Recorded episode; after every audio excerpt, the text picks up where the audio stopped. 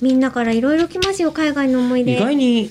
でもこれポッドキャストって考えてみると、国を越えても聞けるから、全然聞ける海外リスナーの方もいらっしゃるんでしょうね。確かそう海外に転勤して聞いてますっていう方もいただきましたねうんいらっしゃるので、今まさにねそういう方もいるかもしれませんね、うんえーなつみんさんからです、はいありがとうございます。えー7年くらい前にアイスランドからフィンランド行きの飛行機に乗った時のことですすごいなうあんこれは夢があるな。さっきのえーっとスウェーデンのストックホルムにお住まいだった方ですね。はい、住んでましたって言ってましたもんね。え私はアイスランドの天然温泉という名の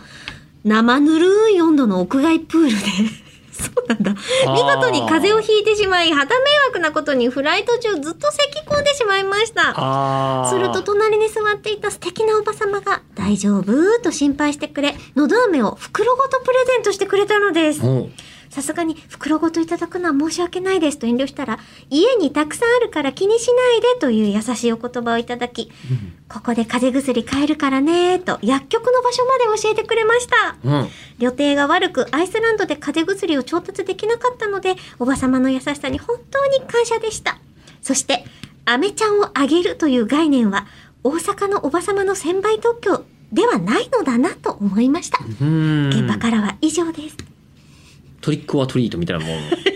大阪のおばちゃまはね、あアメちゃんあげるわって。だけども、えっ、と、こちらはアイスランドからフィンランド行きのおばさまも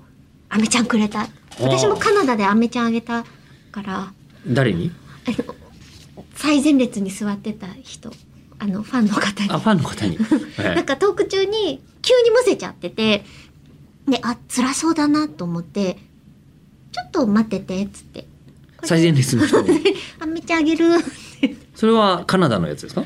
うん、日本から持あっ日てっ本てでたやつ持ってったやつあね。ので日本から一緒に来てくれてたフなるァほンどの方だったんですよなるほどで日本でもお会いしたことがある方であなんか苦しそうと思ってああ。やっぱりでも咳って喉飴なんだね。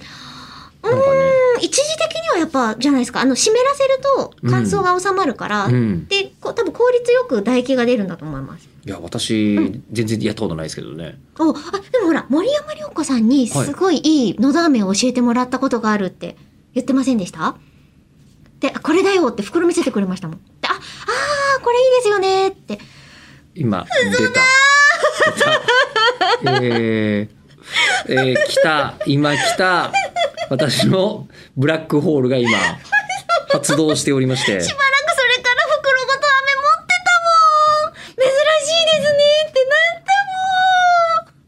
ごと飴持ってたもん珍しいですねってなった覚えていない。そんなことあったっけかな。